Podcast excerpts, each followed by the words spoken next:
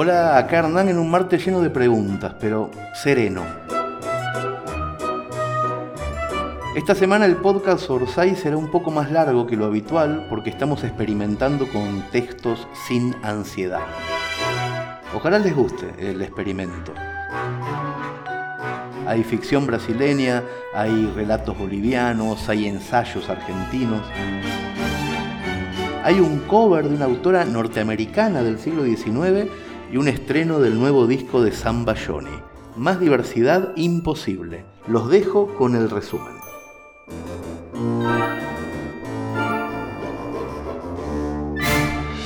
Empezamos con Limpiando a Borges, un ensayo de Josefina Licitra que dura como 25 minutos, leído magistralmente por Malena Solta. El ensayo habla de procrastinar, de dejar las cosas para después, de escribir y de esperar. También habla de la edad y de todo lo que pensamos cuando nos miramos para adentro. Se los recomiendo mucho. Si quieren chusmear la versión web, van a disfrutar también de las ilustraciones de Lucas Nine.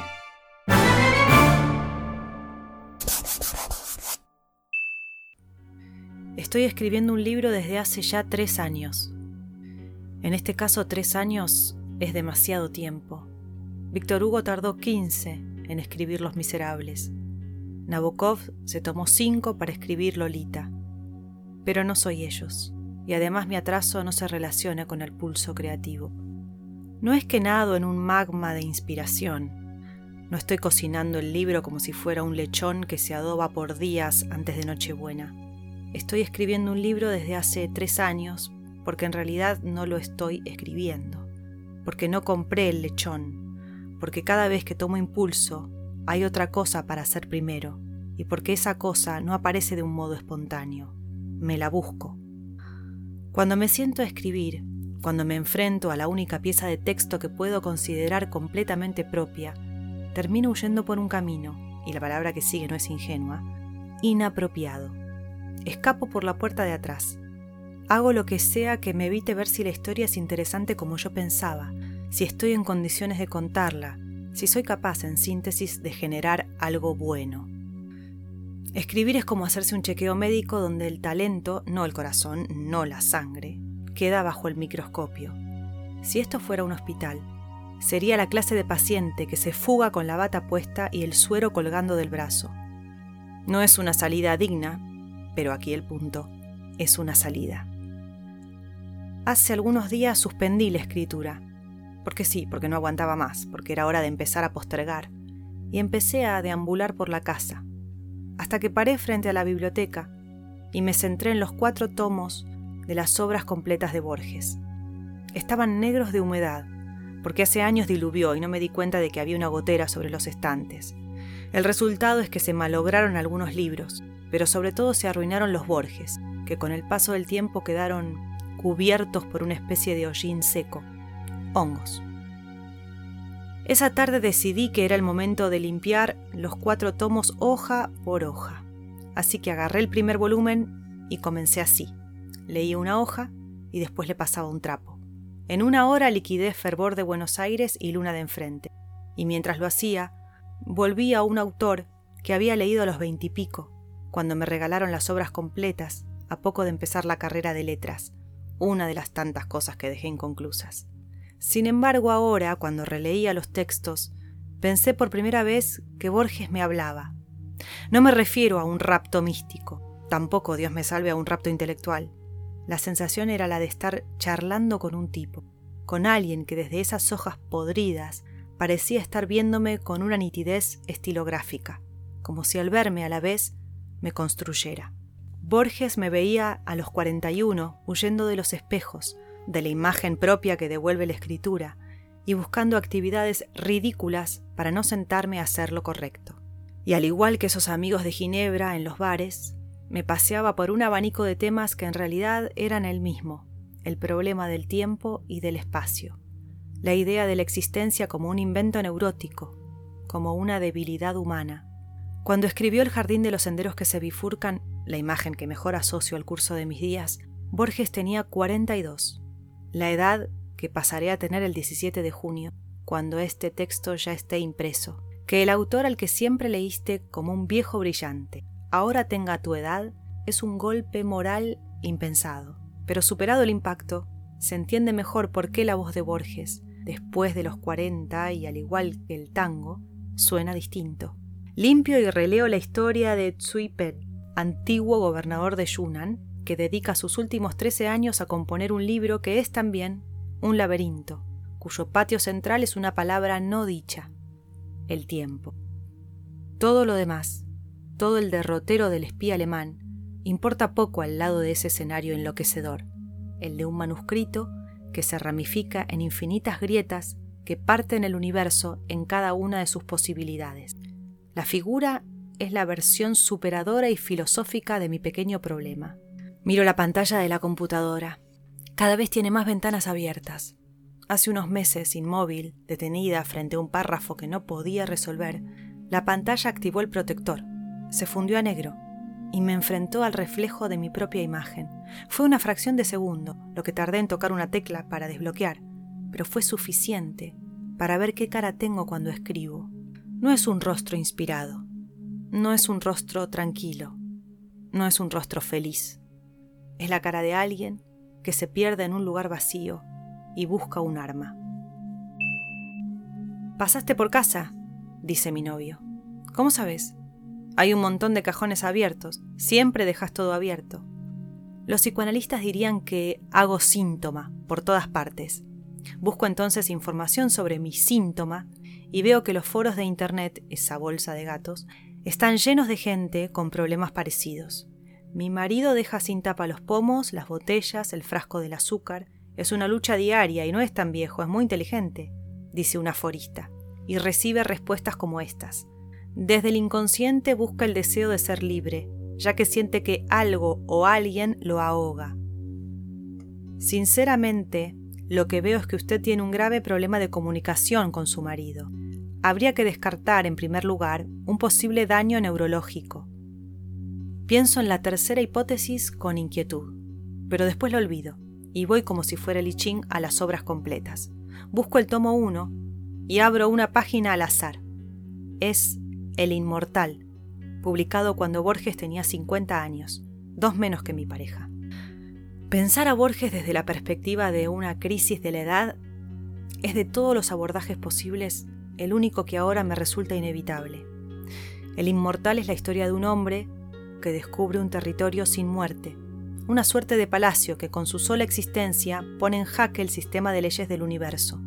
Las personas, al ser eternas, son sujetos moralmente inclasificables. Todas en algún momento hacen el bien y el mal, y ninguna se distingue de los animales. En la vida finita, la diferencia entre el hombre y los bichos es que las otras especies no tienen conciencia de su propio fin, por lo tanto, desde el punto de vista subjetivo, son inmortales. Pero en la ciudad del cuento no hay tal diferencia, y ese límite es borroso, y es en sí mismo toda una autodestrucción. Para Borges la inmortalidad es un problema, o al menos lo es en clave filosófica, porque en la vida ordinaria solemos ser distintos de los mundos que tejemos en los bares o en los sillones de pensar. Fanny Ubeda, su empleada doméstica, me contó durante una entrevista hace ya más de 10 años que Borges, ateo declarado, recitaba el Padre Nuestro junto a su madre antes de dormir, y que una vez que la madre murió, Iba a su bóveda en la Recoleta y esperaba quedarse solo para hincarse, presignarse y rezar. Yo haría lo mismo. La postergación de la escritura, de hecho, tiene mucho que ver con ese pensamiento mágico que se trama en torno a la muerte. Terminar un libro no es como tener un hijo, es como matarlo, es, por lo tanto, como matarme de un modo más real que literario. Y yo no quiero morir. Soy vital hasta la indignidad, Tocaría timbres con el Nuevo Testamento en una bolsa, si eso me asegurara un bonus de 10 años de vida, o de uno. Todos cartoneamos tiempo. El mundo está lleno de desesperados. Mi amiga mira los tomos y pasa las hojas con dos dedos en pinza. Esto se contagia. Se te va a llenar todo con hongos, tíralos, dice, y levanta la vista. Sus ojos son comprensivos, pedagógicos. Si querés vamos juntas a comprar otros. Los papeles están acanalados y oscuros. frágiles como los huesos de un viejo. Pero yo los quiero limpiar, respondo.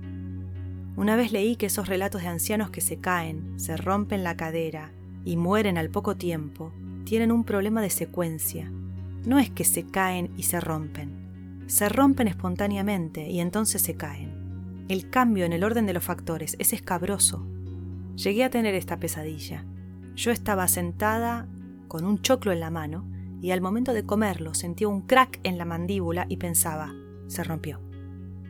El resto del sueño consistía en mis intentos por comer el choclo sin que se notara que estaba desintegrándome. Me desperté con taquicardia. Guardar las formas pone nervioso a cualquiera. Hay un poema de Borges, Afterglow, que habla de eso, del atardecer.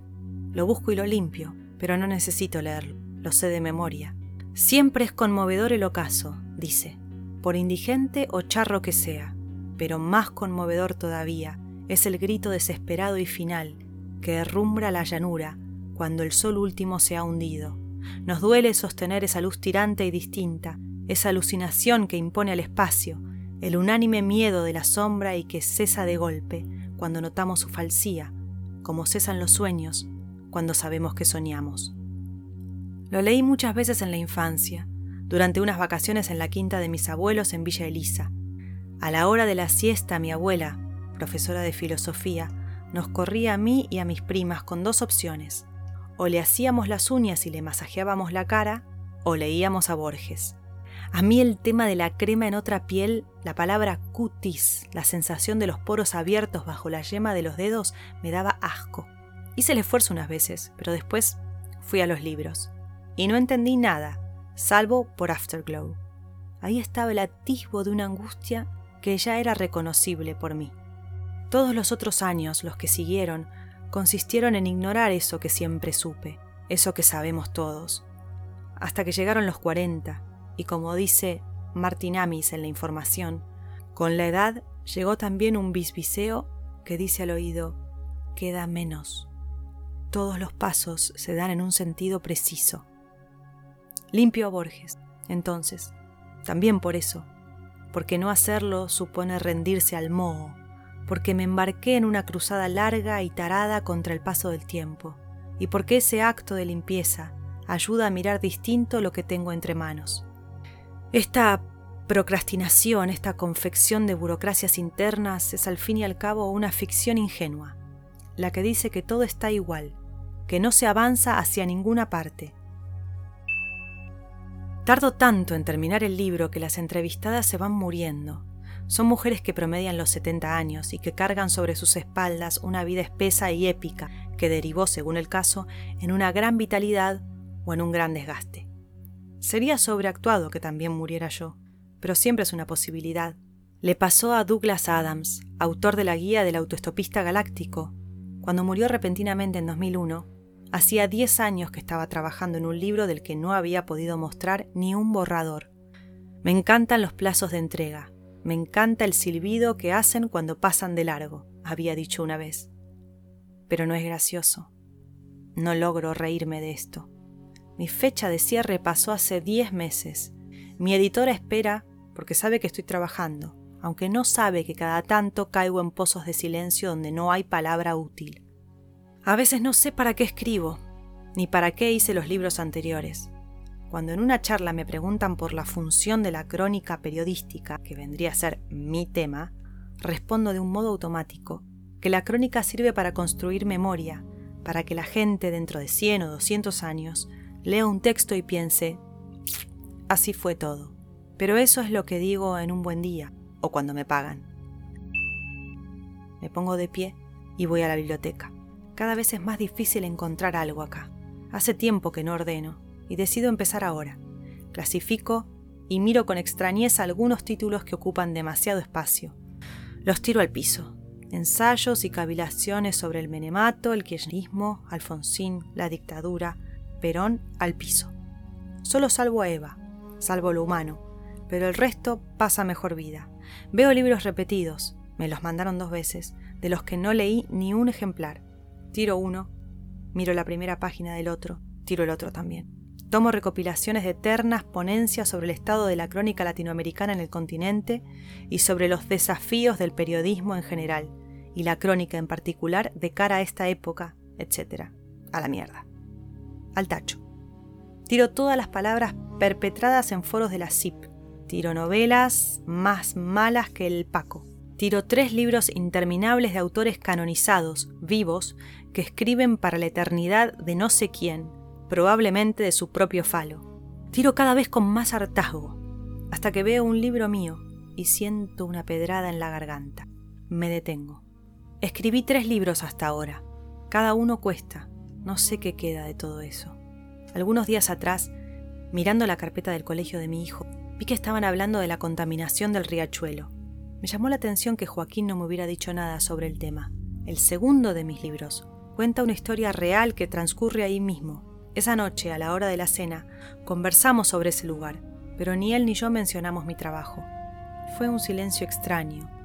Al día siguiente Joaquín vino a verme con el teléfono celular. En la pantalla estaba abierta la cuenta de Instagram de una amiga famosa, una figura de la televisión, que pasaba por la costa de Vicente López, y al ver la mugre que había en la playa, se había tomado una foto denunciando esa inmundicia y limpiando algunas porquerías, e invitaba a todos a hacer lo mismo. Está limpiando el riachuelo, dijo Joaquín. Lo miré. Le expliqué primero que eso no era el riachuelo. Y además no puedo creer que no tengas la más puta idea de que escribí un libro sobre esto, grité. Después me largué a llorar. Voy al cumpleaños de una escritora. Casi todos acá tienen proyectos. Falta poco para que empiece la feria del libro y muchos hablan de lo que hicieron y lo que harán, de lo que terminaron, de lo que presentan. Adopto la estrategia de preguntar por las vidas de los otros, que se hace un silencio y entra la pregunta de la que huyo. ¿Y vos? ¿En qué andas? Hoy hice seis volantes electrónicos de pago, actualicé aportes atrasados, saldé una deuda con bienes personales, encargué un manual escolar, respondí 15 mails con carácter de urgente, leí las primeras páginas de la novela de una amiga, fui a la radio, también trabajo en una radio, edité un texto, escribí seis párrafos del libro y, y completé cuatro ejercicios de Lumosity, una página de gimnasia mental. ¿Cómo te sientes hoy? Preguntó el programa antes de empezar. De todas las respuestas predeterminadas, elegí la del medio. Un poco cansada. ¿Cuántas horas dormiste anoche? Siguió la máquina. Y dio números del 3 al 10. 5, puse. Después resolví bien cuatro ecuaciones. Según el Lumosity, sé hacer operaciones aritméticas con un 86% de eficacia y puedo realizar varias cosas a la vez. Tienes la habilidad de alternar tareas, dijo el programa. La computadora sabía. En las fiestas, en cambio, nadie sabe tanto. ¿Y vos? ¿En qué andás? preguntan.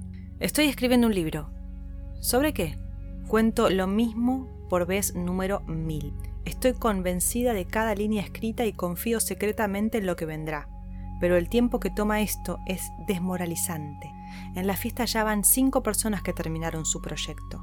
Bebo una copa por cada una de ellas y mejora mi humor. Hasta que vuelvo a casa, me duermo amanezco. En marzo de este año leí una nota de Ana Prieto titulada Mil y un modos de no escribir. En ella, Ana cuenta los problemas que tuvieron muchos autores a la hora de avanzar con sus textos. Colette procrastineaba sacándole pulgas a su bulldog. Víctor Hugo escribía en ropa de entrecasa, apenas una chalina encima, y guardaba bajo llaves las prendas más arregladas para que no fuera tan fácil salir de juerga. Dorothy Parker tuvo que partir de Nueva York para evitar la tentación de irse de copas por Manhattan. Pedro Mairal desactivó el wifi para terminar la uruguaya. Jonathan Freisen usa una notebook obsoleta de la que quitó los juegos que venían instalados como el solitario y el buscaminas y a cuyo puerto de Ethernet le puso pegamento para anular la conexión web. Y Sadie Smith escribió su novela NW usando dos aplicaciones, Freedom, libertad, y Self Control autocontrol, que bloquean los accesos a redes sociales durante tiempos predeterminados. Los ejemplos son simpáticos, sirven para este texto. Copio el enlace a la nota de Ana Prieto y busco este archivo, limpiando a Borges, para pegar el link.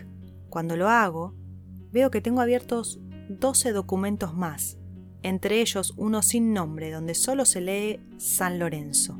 Si pongo el cursor del mouse en un lugar preciso Es posible ver la miniatura de todos los archivos de Word a la vez. Una suerte de atasco en la autopista que da cuenta de que la postergación tiene que ver con el exceso. Quiero hacerlo todo, no quiero perderme nada. Los 40 encima son la década de la hora o nunca. Leo una novela cuya autora, Delphine de Vigan, habla de su crisis creativa. Después de una bomba editorial, Nada se opone a la noche, Delphine estuvo tres años sin poder escribir ni siquiera un mail, hasta que logró romper la racha y publicó, basada en hechos reales, un libro que cuenta a la manera de un thriller las proporciones de su cautiverio mental, de esa cárcel íntima que fundió a negro todo atisbo de creatividad. No me parezco a Delfín. Puedo emprender ciertas cosas y mis libros nunca fueron un éxito comercial, pero leo su historia como si ambas fuéramos al mismo grupo de autoayuda y con la intención de operar el problema y ver por qué escribir es tanto más que un oficio. ¿Es la posteridad lo que entra en juego? A diferencia de un hijo que busca separarse de sus padres, que es otra persona, un libro es la encarnación de una posteridad hecha a medida, es decir, uno escribe también como si diseñara su propia lápida. Y eso enferma a cualquiera. ¿Estás bien? pregunta una amiga. No, respondo.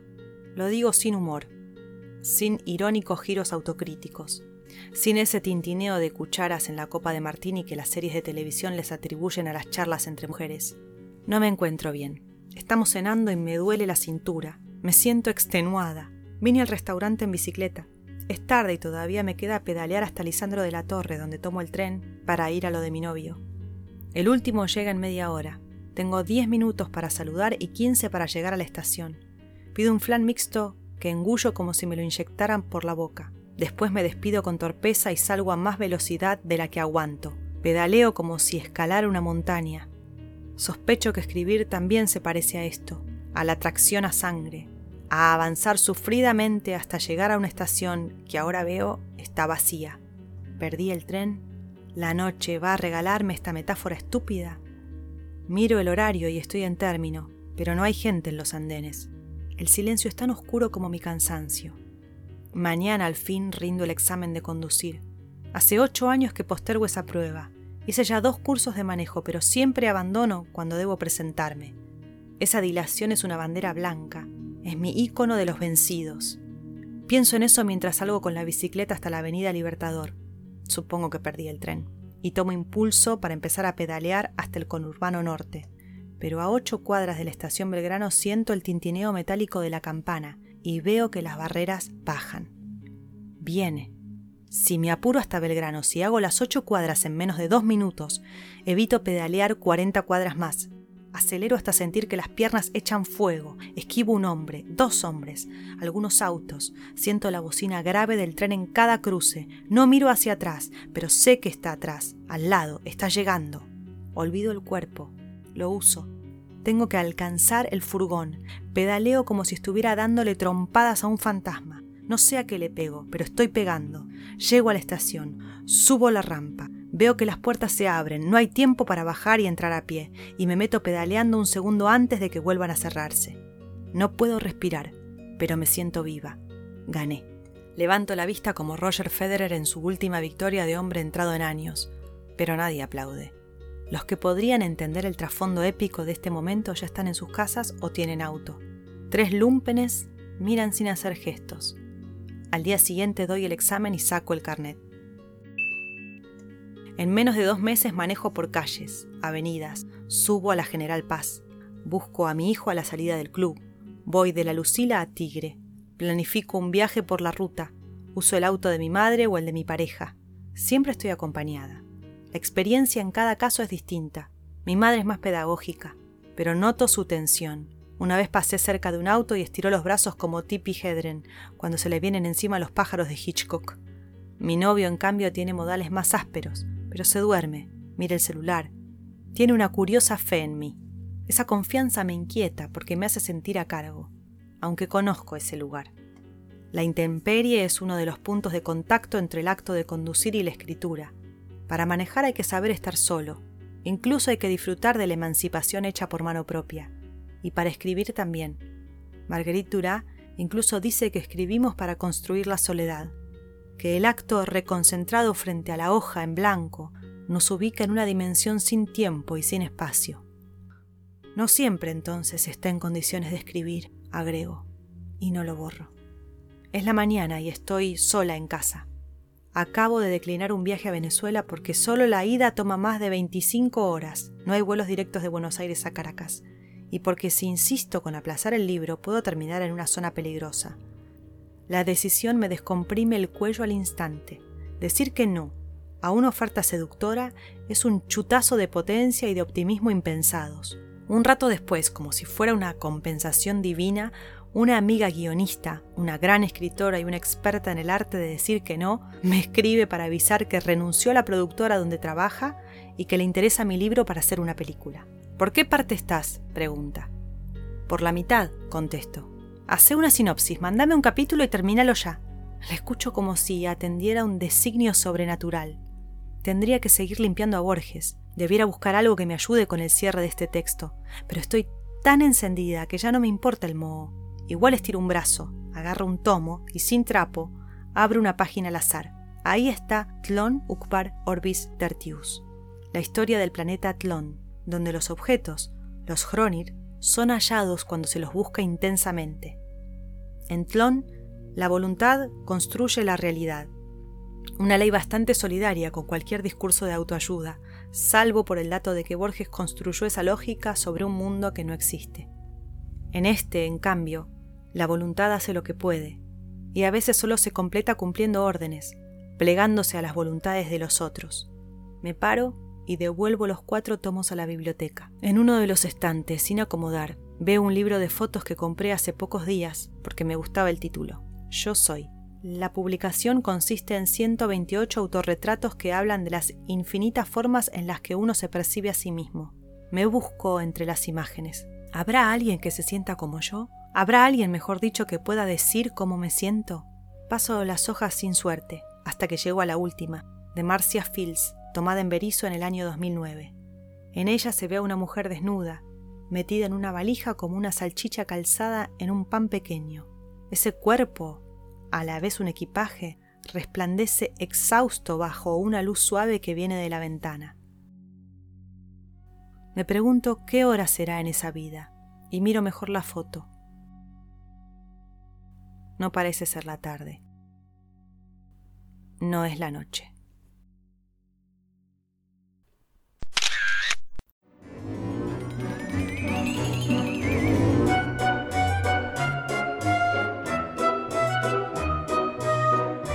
Seguimos con una nueva pieza de canciones en Orsay, el próximo álbum de Zambayoni que nació en cuarentena y que se estrena en exclusiva en este espacio a una canción cada 15 días.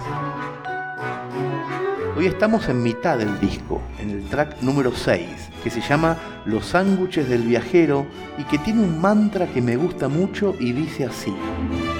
Qué caro que nos cobraron el nacer del otro lado. Cierren los ojos y disfruten la música.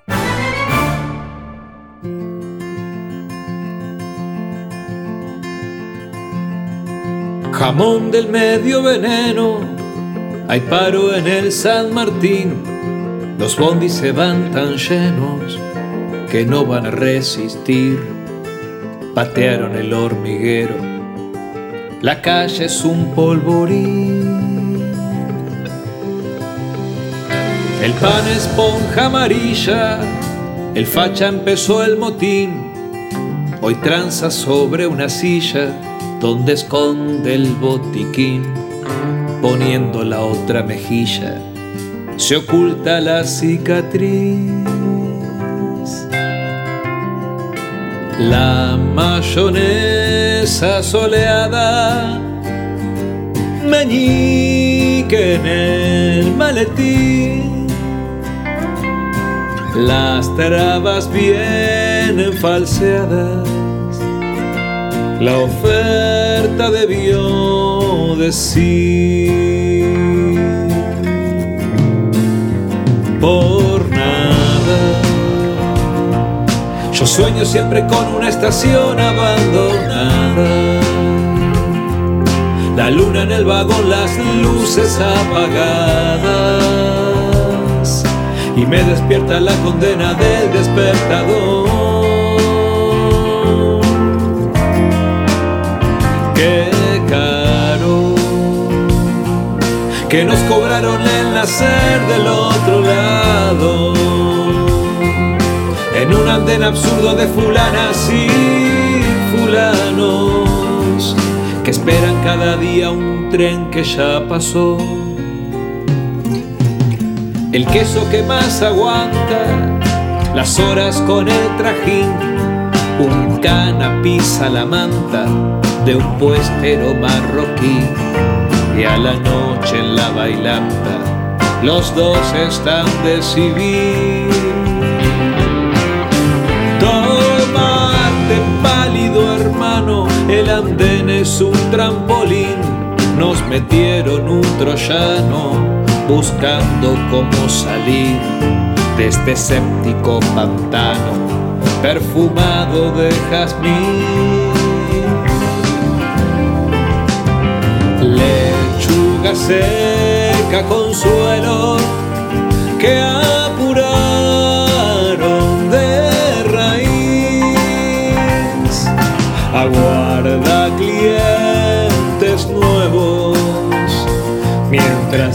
deje un escarpín. Por nada, yo sueño siempre con una estación abandonada. La luna en el vagón, las luces apagadas. Y me despierta la condena del despertador. Qué caro que nos cobraron el nacer del otro lado. En un andén absurdo de fulanas y fulanos que esperan cada día un tren que ya pasó. Que esperan cada día un tren que ya pasó. Que esperan todavía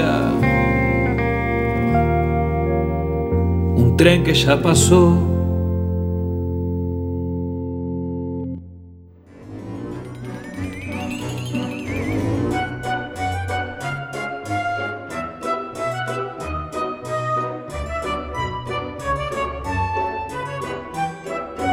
Seguimos con un cuento hermoso de Daniel Galera, uno de los mejores escritores contemporáneos de Brasil. Daniel nació en San Pablo en 1979 y este relato, que se llama Cada instante es un universo entero, narra la historia de amor entre un científico y una bailarina. Lo publicamos en la primera temporada de Orsay en papel, por eso en la web están los dibujos de Matías Tolzá. El cuento, en la versión podcast, puede disfrutarse en la voz de Pablo Rowinski. Dura unos 20 minutos, así que relajen la mandíbula.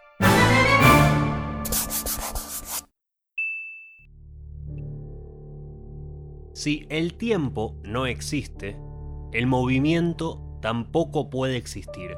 Todo movimiento es una ilusión.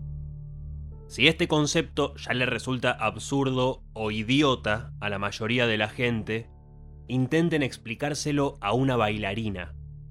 Ella sopesará la idea durante un milisegundo y en esa fracción indetectable quizá tome en serio la frase, pero después decidirá que se trata de, en este orden, una burla, una provocación, un insulto y por último, un parloteo inconexo sin ningún mensaje que valga la pena. Él vio esta rápida secuencia de etapas en el rostro de ella, que era un rostro con rasgos ligeramente neoténicos, ancho, redondo, pero con un mentón pequeño y delicado, un conjunto de rasgos delicado y al mismo tiempo amenazador, el rostro de una hermosa niña maliciosa. Hubiera sido mejor no decir nada. Sin embargo, la ausencia de movimiento fue una de las conclusiones necesarias de la tesis que él había investigado durante los últimos 10 años de su carrera como físico teórico. Una hipótesis que excluía al tiempo de los fundamentos de la física y proponía un universo estático y eterno, en el que no existía ni el pasado ni el futuro. Esta escena ocurrió en algún momento de la primera cita fuera de la clínica de fisioterapia, donde se habían conocido durante los intervalos de las sesiones de tratamiento de una lesión en la rodilla, en el caso de ella, y un dolor de espalda que lo atormentaba en el caso de él.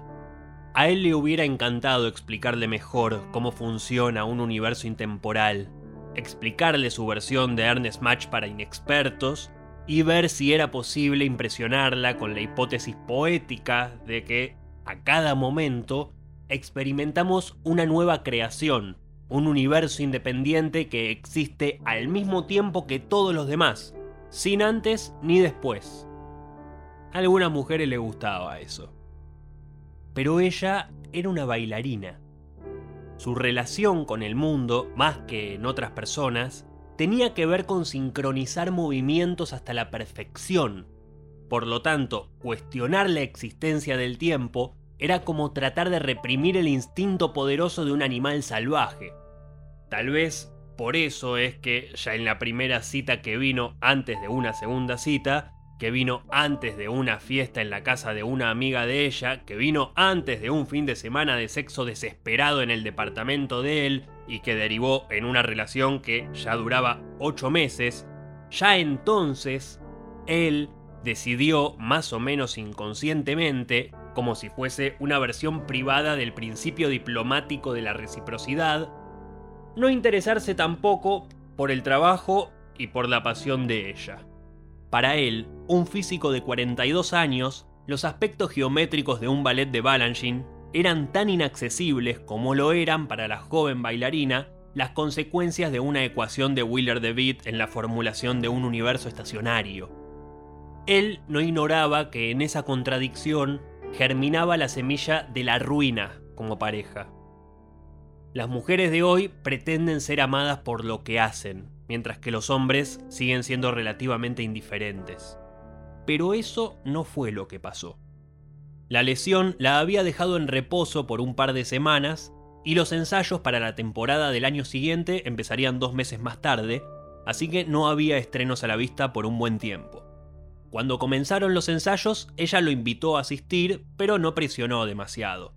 Era una de esas chicas hermosas que prefieren siempre hombres más grandes y lo que ella esperaba de él no parecía ser la constante atención que anima a las posesivas, ni la sumisión que las ambiciosas le imponen a sus parejas.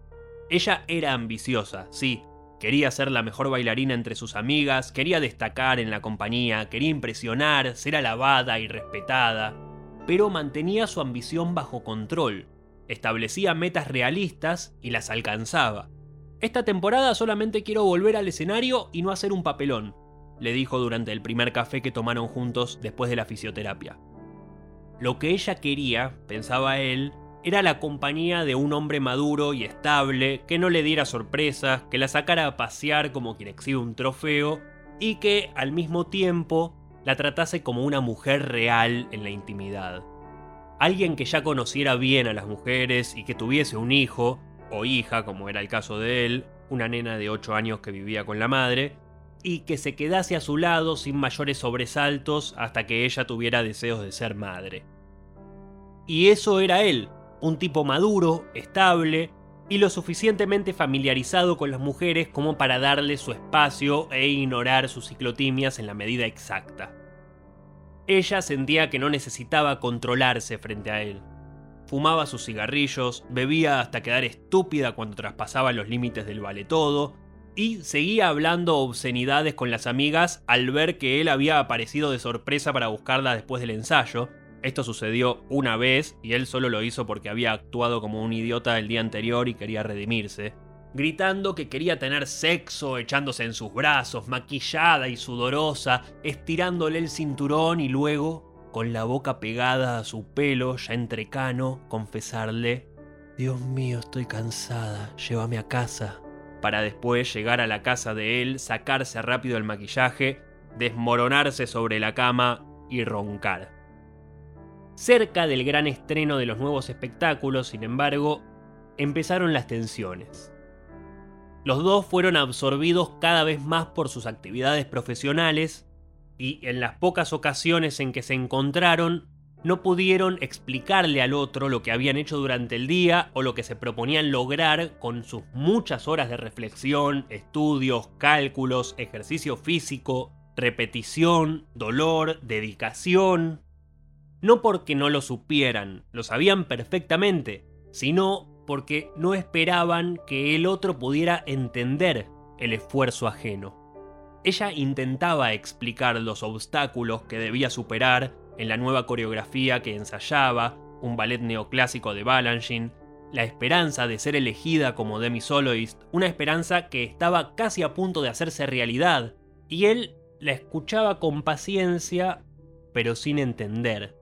¿Cómo describirle a un físico al que no le gusta la danza, que apenas va al teatro, que pasa semanas de su vida resolviendo ecuaciones, que nunca ha oído hablar de Václav Nijinsky, que ni siquiera puede ejecutar dos tristes pasos de cumbia, el virtuosismo técnico del ballet clásico, el complejo organismo de la armonía, la fuerza y el equilibrio que ella ensayaba para incorporarse un día tras otro al resto de la compañía. El CD de la banda sonora de Tchaikovsky que usaba en el espectáculo, el último movimiento de la suite número 3 para orquesta en sol mayor, opus 55, quedó lacrado en su escritorio debajo de montones de apuntes y libros usados en la investigación para el ensayo que escribía desde hacía ya dos años. En algún momento también él empezó a resentirse por su incapacidad de compartir con ella la tesis que había estado investigando, los nudos científicos que intentaba desanudar y que solamente a veces conseguía resolver, las tardes enteras perdidas en el Instituto de Física de la Universidad de San Pablo, o en la oficina de su departamento, tratando de explicarle a un lector no especializado, con rigor y precisión, cómo era posible concebir un mundo sin el flujo del tiempo, sin pasado ni futuro, sin movimiento. Había un abismo entre estos dos mundos, la danza virtuosa y el universo estático, y el agujero empezaba a hacerse notar. Un día, una semana antes del estreno, ella no aguantó y se desahogó. Esto es ridículo. Obviamente el tiempo existe, no importa lo que dicen esas ecuaciones que solamente vos entendés. ¿Cómo podés ver a tu hija crecer y seguir empecinado en que el tiempo no existe? ¿Montar a caballo es también una ilusión? Ella señaló una de las fotos colgadas en el pasillo de entrada del departamento. Él tenía 18 años, era delgadito, montaba a caballo en la granja de sus abuelos a la luz de un atardecer borrabino. La imagen la había tomado su difunto padre. Ella no eligió la foto al azar. Él era un apasionado de la equitación y lamentaba no tener más tiempo ni salud vertebral para pasear a caballo. ¿Cómo podés verme bailar y decir que el movimiento es nada más que una ilusión? dijo ella al fin, y recién después de la explosión, recordó que él nunca la había visto bailar. Fue un lapsus de significado profundo que a él no se le escapó.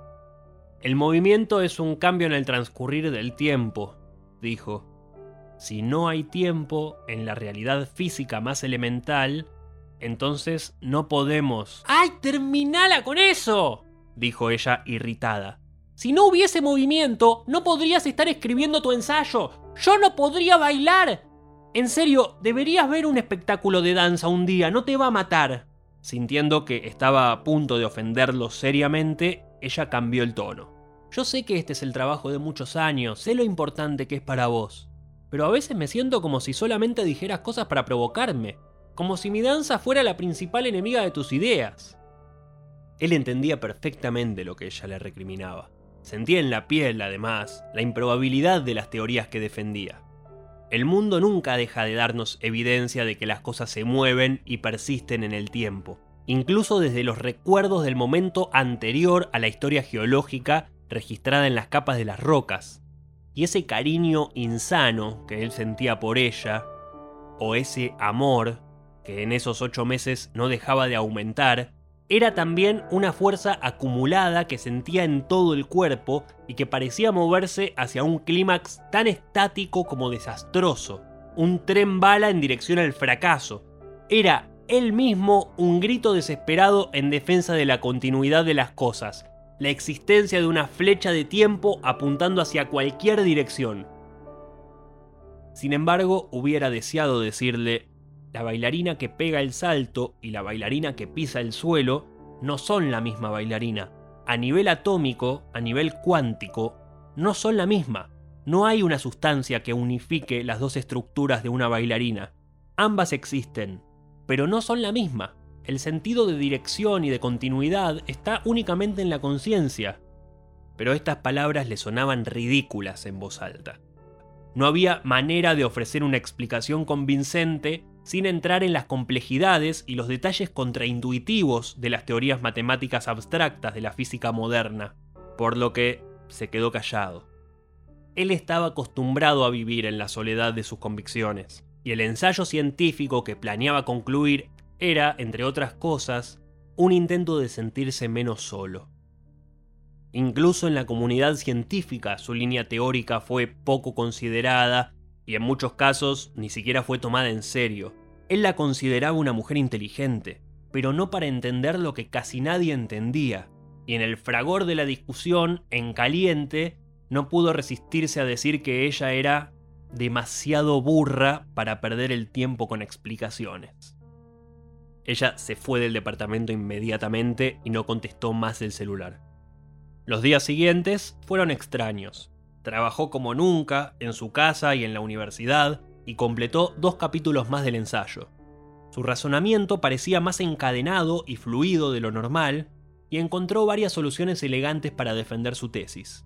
Al quedarse a solas con sus abstracciones y números, era más fácil sentir que el tiempo y el movimiento no eran más que ilusiones, y que la ilusión en sí misma era el gran misterio.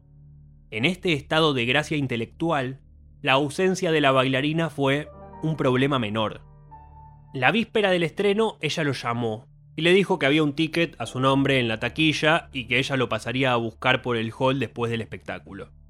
En el salón social del teatro pensó en ir al camarín para desearle suerte, pero le pareció una actitud hipócrita y se quedó ahí, parado, solo, ajustándose nerviosamente el cinturón, leyendo pedazos sueltos del programa que estaba ilustrado con numerosas fotografías de ensayos que mostraban a los bailarines vestidos con tutús, mallas y lo más extraño de todo, maquillados, fotográficamente congelados en pleno vigor de la performance. La platea del teatro estaba a reventar, y tan pronto se apagaron las luces, una criatura extraña apareció en el escenario, resoplando. Un ser humano deforme, con cuernos, que se asemejaba a una cabra, a una vaca y a un pájaro, se movía cada vez más rápido como una bestia salvaje centrada en una tarea de supervivencia. No era lo que esperaba ver, y cuando la criatura comenzó a integrarse con los rayos de luz que venían desde el techo, en una batalla de sensualidad y frustración exasperante, moviéndose en un plano de dos dimensiones como una figura dibujada en un jarrón egipcio, él se sintió transportado a un lugar donde sus acostumbrados filtros de interpretación racional no sirvieron para nada. La fisicalidad de la escena era hipnótica y se comunicaba directamente con sus instintos. Por fin, el animal, el fauno, poseía al hilo de luz y de alguna manera también él era poseído por el rayo. Exhausto y tumbado en la cama que había cavado al principio de la escena, la luz se expandía y lo abrazaba hasta que caía el telón. Cuando empezó la siguiente performance, él todavía estaba un poco aturdido y le llevó un tiempo acostumbrarse a la gramática mucho más rígida del ballet clásico y civilizado. La luz blanca y la música orquestal le reajustaron los sentidos para una experiencia estática que para él no tenía precedentes.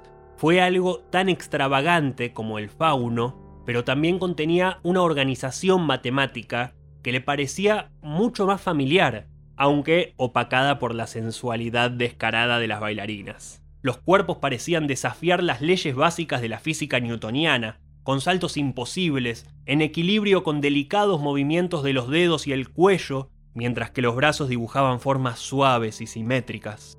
Le tomó un minuto identificarla entre los otros bailarines. Con el pelo recogido con fuerza, el cuerpo de ella parecía más rígido y alargado de lo normal, diferente del que él conocía en la vida diaria. Ella entraba y salía del escenario. Se emparejó con un bailarín para luego desgarrarse y disolverse en una coreografía colectiva repentina y en un momento, viendo su baile, alentándola para que mantuviese el equilibrio perfecto y no errase, la idea de que ella no estuviera realmente moviéndose delante de sus ojos parecía absurda, imposible. Las ecuaciones ya no eran suficientes. El cuerpo de ella, elástico, idealizado, estaba finalmente ganando el debate.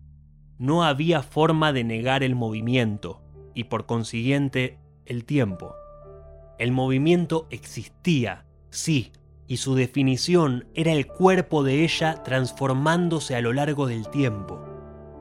Más tarde, en el salón social, cuando ella llegó, pocos minutos después de acabado el espectáculo, sorprendentemente retransformada en la mujer que él conocía, vistiendo pantalones deportivos y una pequeña chaqueta de nylon, el pelo suelto, el maquillaje parcialmente removido, todavía bajo la influencia de la adrenalina y las endorfinas, él la abrazó con fuerza y le dijo que era bellísima, que no tenía palabras, que ella era deslumbrante y talentosa, y finalmente se disculpó, sin especificar la razón y sin atreverse a admitir todavía que esa noche se había hundido por completo la embarcación sólida de sus convicciones y que él fue arrojado mar adentro, náufrago, y que en el mar solamente estaba ella.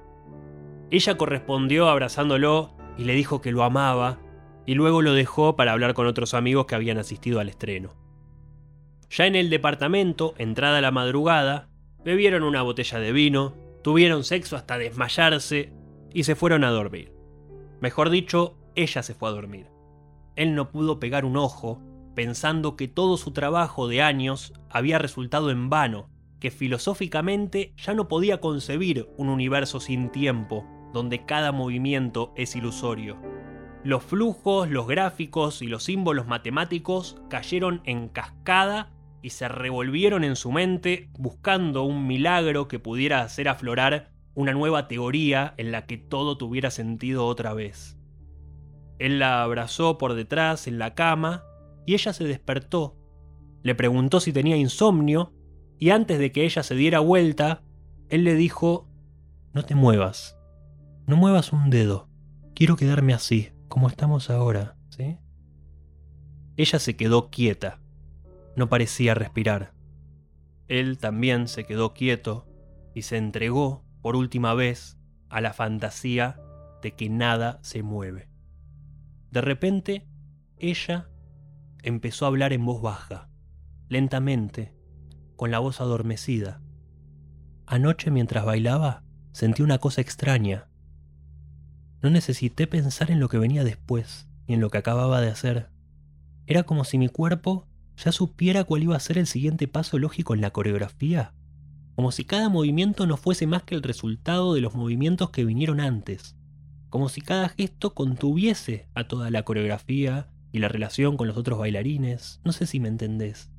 Por primera vez me parece entendí un poco lo que vos me decís siempre sobre un mundo sin movimiento, un mundo estático, sobre que cada instante es un universo entero, congelado en el tiempo, Quiero entender un poco más de todo ese asunto.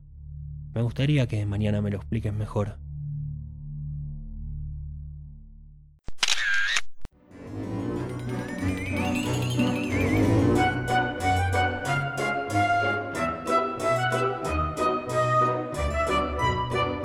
¿Quieren leer o escuchar un cuento que tiene todo lo necesario para entretener y al mismo tiempo sugestionar? Les dejo entonces Alfredito, un cuento de la escritora boliviana Liliana Colanzi.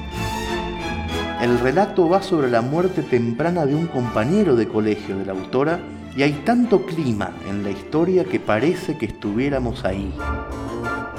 Publicamos este cuento en La Rosay en papel en esta segunda temporada y ahora lo subimos al podcast en la voz, fíjense qué alucinante, de Vanina Slatiner. Disfrútenlo.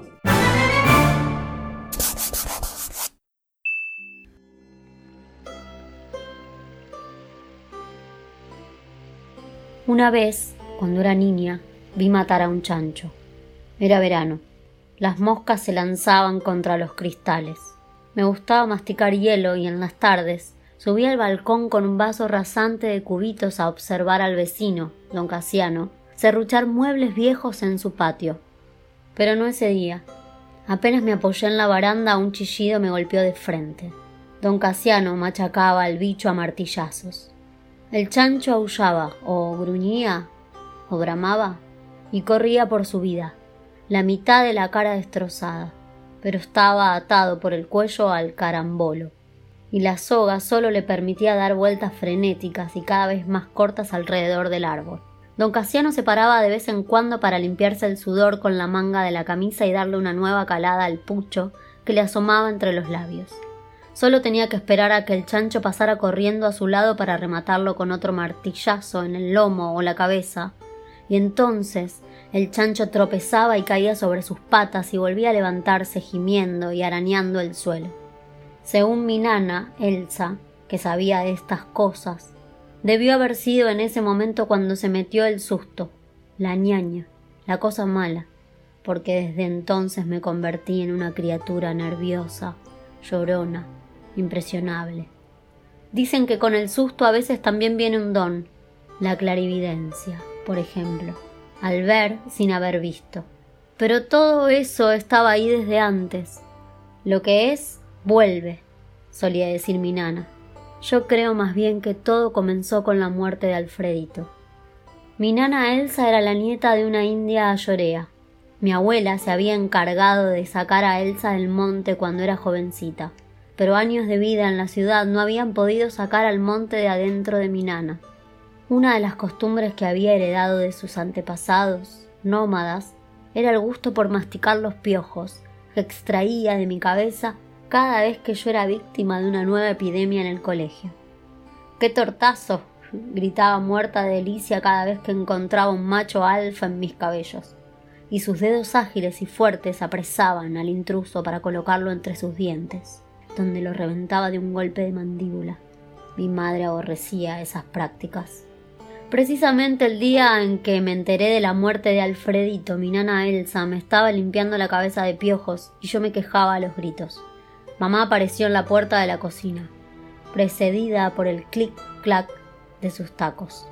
Elsa me está lastimando, chillé, deseando que mamá la retara, pero ella no me hizo caso. Tenía la vista clavada en el piso como si se avergonzara de algo. Alfredito se murió, dijo mamá, y solo entonces las manos gruesas de Elsa aflojaron los mechones de mi cabello. Me reí, mareada, porque era la primera vez que alguien me traía noticias de un muerto, y porque el nombre no admitía equívocos. ¿Alfredito Parada Chávez?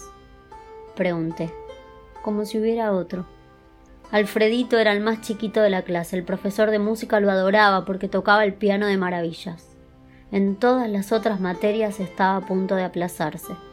La semana anterior, cuando la vaca, la profesora de lenguaje, pasó lista de asistencia con su voz rasposa, Parada Chávez Alfredo. Alfredito había contestado presente y parada, profesora. Yo no entendí el chiste pero Alfredito lo mandaron una vez más a la oficina del director a hablar con el hermano Vicente. Alfredito debía conocer de memoria esa oficina.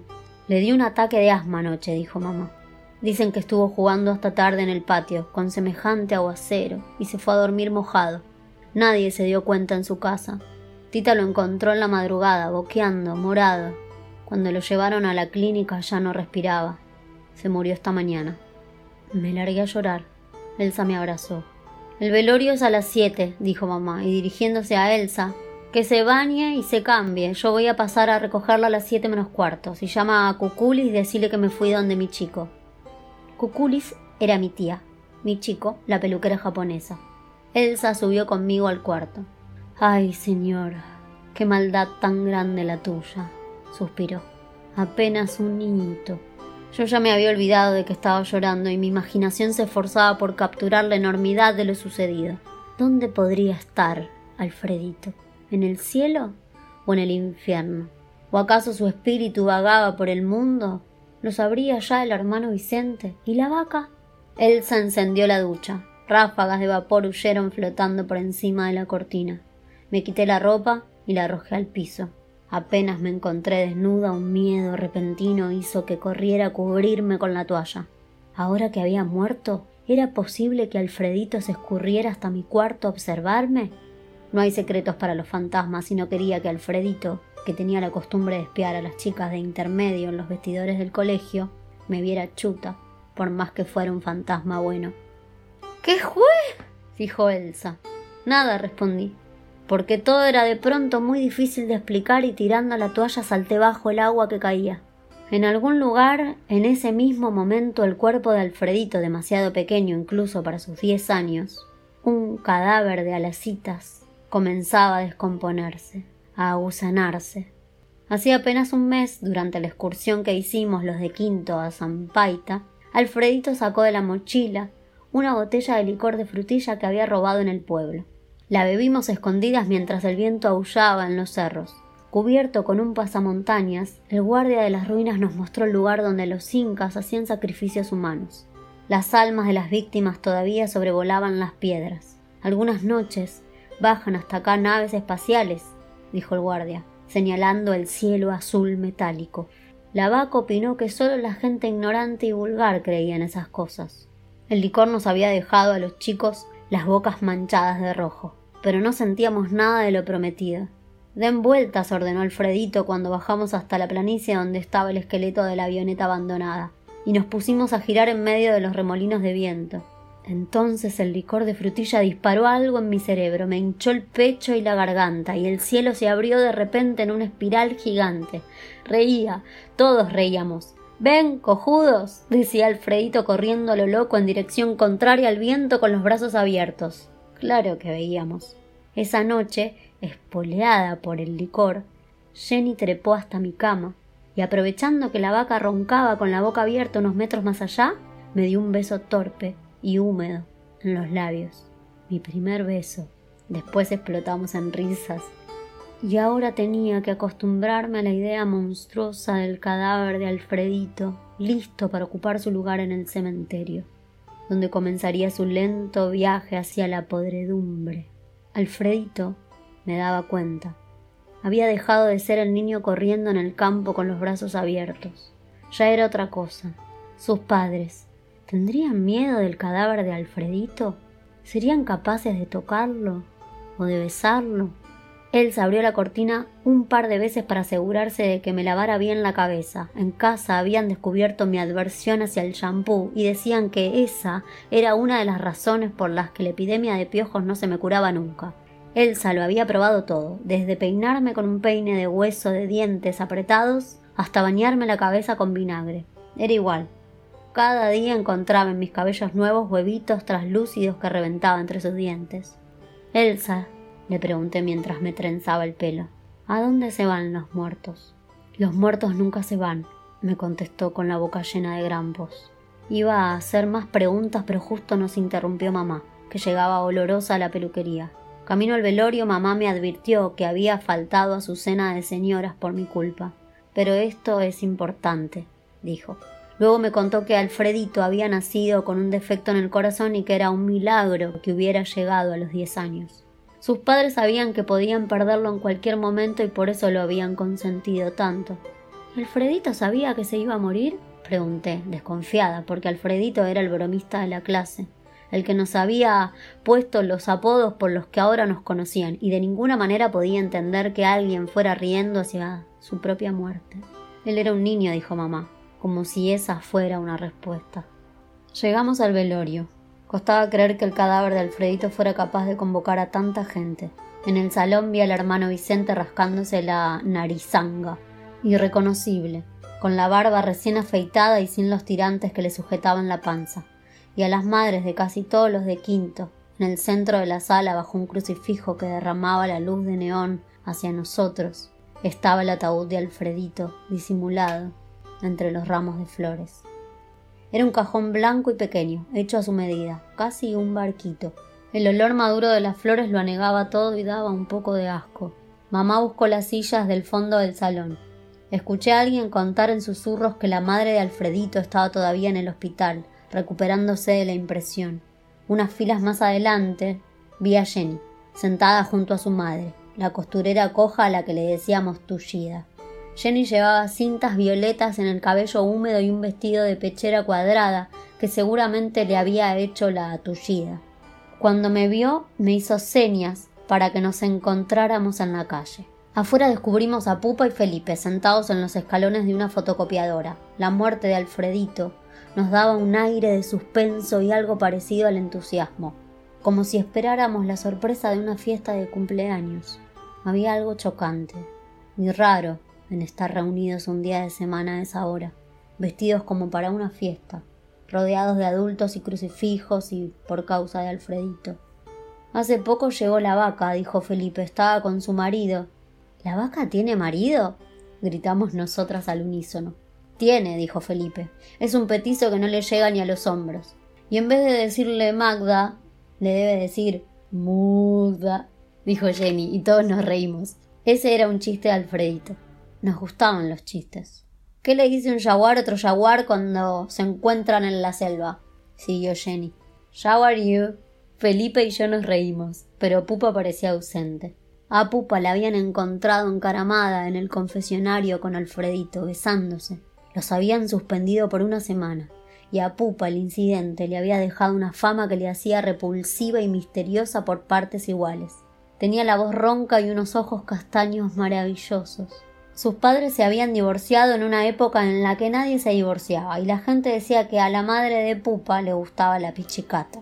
A mí nadie me quería explicar lo que era la pichicata así que llegué por cuenta propia a la conclusión de que se trataba de un juego de mesa, como la loba o el cacho, de esos que hacían que las mujeres regresaran a la casa trasnochadas y con el aliento a whisky. ¿Lo entendiste? le pregunté a Pupa. ¿Qué? El chiste, sonsa, reprochó Felipe. Anoche se me apareció Alfredito, dijo Pupa de repente. ¿Qué hablas? dijo Felipe. Es verdad, insistió Pupa. Vino en sueños. Yo no sabía que se había muerto. Tenía los ojos rojos y la cara hinchada. Daba miedo. No se juega con esas cosas, Pupi, dijo Jenny de pronto, muy seria. Pero no es juego, yo lo vi, quería decirme algo. Estaba sufriendo. ¿Qué tenés? le pregunté. No me gusta estar acá, no se puede respirar, me dijo, y se agarró la garganta. Decir a los otros que me esperen porque voy a volver. Mentirosa, dijo Jenny, enojándose. Estaba por añadir algo cuando vimos frenar en seco un Fiat negro en la puerta de la funeraria. De su interior bajó una mujer alta, imponente, arrasadora, la madre de Alfredito. Tenía la cara de alguien que se ha detenido a contemplar por mucho tiempo una visión destructora, y en su dolor había algo salvaje y vivo. Una señora gorda emergió de la otra puerta del auto e intentó arrullarla, pero la madre de Alfredito la apartó de un empujón y corrió hacia el interior de la funeraria. Escuchamos su grito desde la calle, de sus pulmones salió el chillido de un halcón. Entonces corrimos hacia el interior de la sala como persiguiendo una tormenta. La madre de Alfredito había caído de rodillas frente al ataúd, en medio de las flores nauseabundas. Un hombre calvo y triste que debía ser el padre de Alfredito se inclinó sobre ella y sujetándola por la espalda la obligó a levantarse y se la llevó casi a rastras. Vamos a ver, Alfredito, me susurró Felipe, señalando la pequeña procesión de gente que se había demorado con la escena y que ahora esperaba su turno para desfilar frente al ataúd. Eran casi todos vejestorios que se persignaban cuando les tocaba el turno de orarle al difuntito. Me puse en la cola detrás de Pupa. Su cabello olía a shampoo Bubblegummers. ¿Podríamos ver el cuerpo de Alfredito? Me acordé de la historia que mi nana Elsa me había contado una vez, sobre un tío al que se lo llevó el diablo en cuerpo y alma. El tío de Elsa había vendido su alma al diablo a cambio de una casa para su madre, que era anciana. El diablo le dio poderes. El tío de mi nana podía despertar en otras partes del mundo con solo desearlo. También sabía hacer trucos. ¿Querés comer? le decía mi nana, y metía una piedra en una bolsa vacía de yute. Cuando Elsa abría la bolsa, la encontraba rebosante de papas o camotes. ¿Querés ver una víbora? le decía, y arrojaba un cinturón al suelo y apenas tocaba la superficie, se convertía en una culebra que huía ondulando de la habitación. Un día se murió de una enfermedad fulminante. Cuando los parientes alzaron el ataúd para llevárselos, se dieron cuenta de que estaba liviano como una cáscara. Entonces lo abrieron y se encontraron con que en el interior solo había unas cuantas piedritas negras. A mí la historia me había causado pesadillas y mamá había amenazado a Elsa con botarla de la casa si seguía inventando disparates. Ahora, en el velorio de Alfredito haciendo fila para verlo, me pregunté si su ataúd estaría vacío o si encontraríamos ahí el cadáver. Si yo me muriera, pensé, no me gustaría nada que vinieran a espiarme. Presentí que a Alfredito tampoco le gustaría lo que estábamos haciendo, pero también supe que él entendería. Necesitábamos verlo. Cuando llegó nuestro turno nos persignamos frente al ataúd y fingimos rezar un Padre Nuestro. Pero lo que en realidad queríamos era acercarnos lo más posible al cajón para comprobar si Alfredito estaba muerto de verdad. La llama de un cirio temblequeaba en el piso de cerámica. Los ramos de flores estiraban hacia nosotros sus brazos vegetales. El ataúd tenía una ventanita en la parte superior, como si el muerto precisara echarle un último vistazo al mundo que se le clausuraba y esa ventanita estaba abierta para que la gente pudiera asomarse, a su vez, a la cara del difunto. La luz de neón del crucifijo refractaba sobre el cristal, pero entre los reflejos distinguí la fina nariz de Alfredito. Sus fosas nasales estaban taponadas por dos gruesas bolas de algodón. Me pareció ver que las aletas de su nariz se inflaban y desinflaban, como si intentara respirar a pesar de las dos gruesas bolas de algodón que bloqueaban sus fosas nasales. Pupa me pegó un codazo y me miró con esos enormes ojos suyos, desmesurados. Jenny y Felipe observaban el vidrio con la boca abierta. El ataúd vibraba y se estremecía con la respiración rítmica y profunda de Alfredito. Alfredito, ¿dormís? dijo Pupa. En ese momento la cruz de neón centelló sobre nosotros con la intensidad de un diamante. El salón, la gente, el ataúd, las flores, nuestros propios cuerpos asombrados. Todo levitó en un solo haz de luz iridiscente. Era como si la vida nos abandonara para luego relumbrar en una visión que nos dejó rebosantes, inundados. Un momento más tarde, un par de ancianas impacientes vestidas con el hábito violeta del Señor de los Milagros nos hacía a un lado llorando sobre sus rosarios. Nos miramos unos a otros con la bruma de lo que habíamos visto estallando en los ojos, y entonces supimos que Alfredito iba a volver.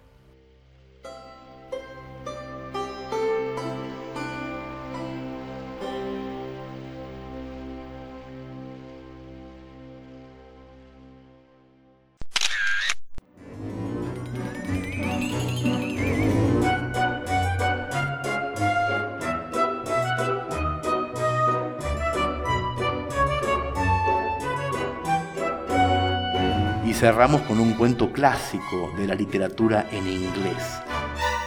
El relato se llama Historia de una hora y es de Kay Chopin, una autora estadounidense no demasiado conocida que murió joven a principios del siglo XX. Este es su cuento más famoso y no es la versión original, sino un cover un poco más corto que preparamos en Orsay para ustedes. En el podcast va con mi propia voz y fíjense que toda la historia transcurre en una hora exacta.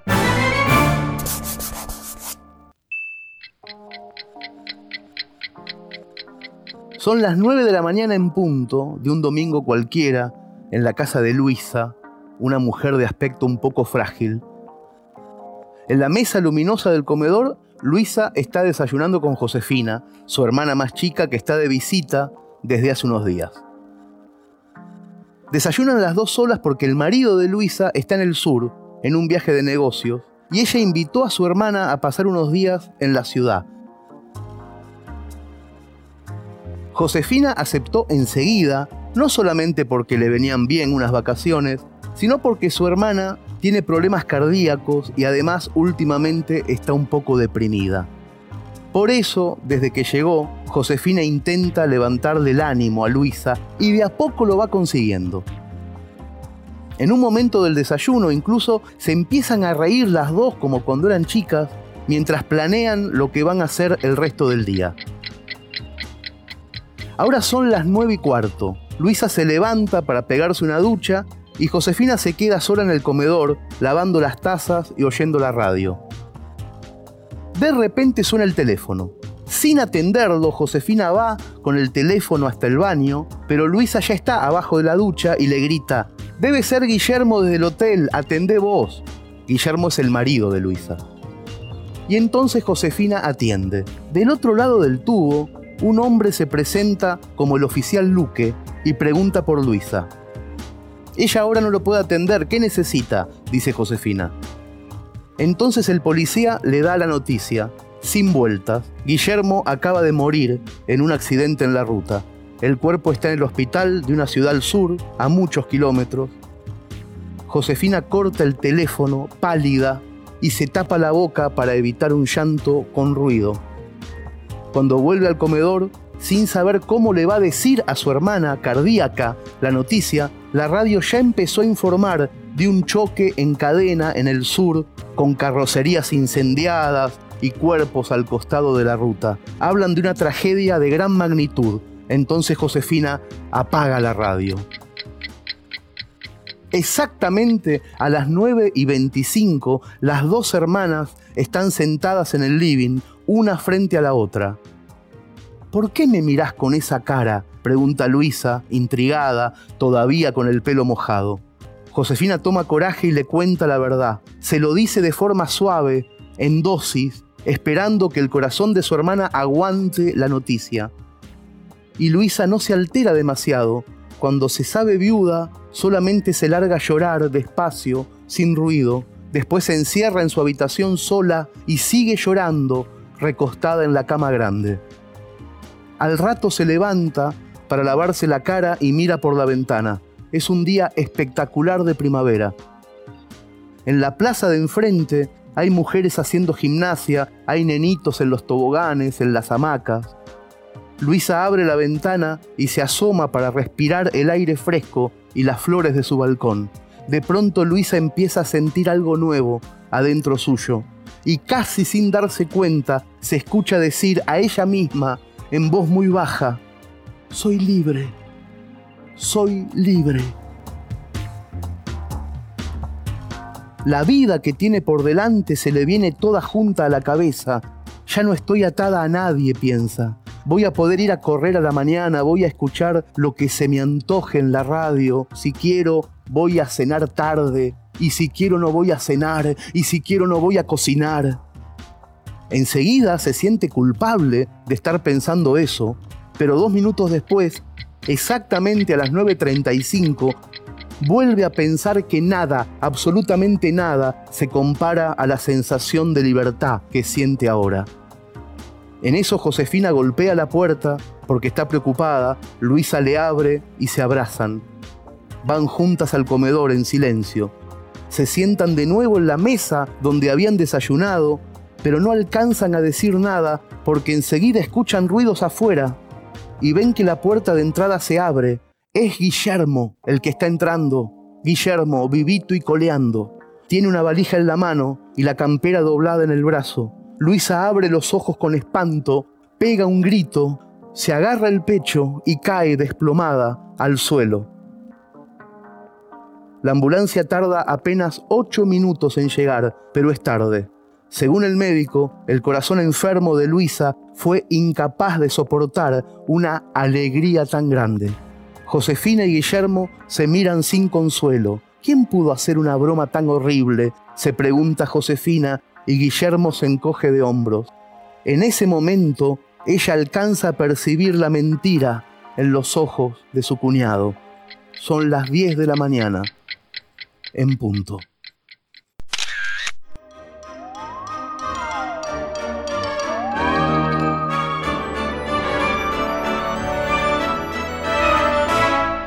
Amigos y amigas, esta fue una versión de Orsay con textos un poco más largos que en otras semanas y como quizá hayan notado, con alguna música de fondo.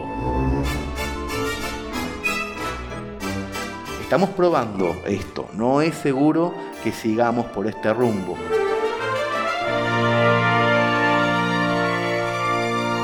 Si quieren decirnos si les gusta o no, o hacer algún tipo de sugerencia, lo pueden hacer en los comentarios. Mientras tanto,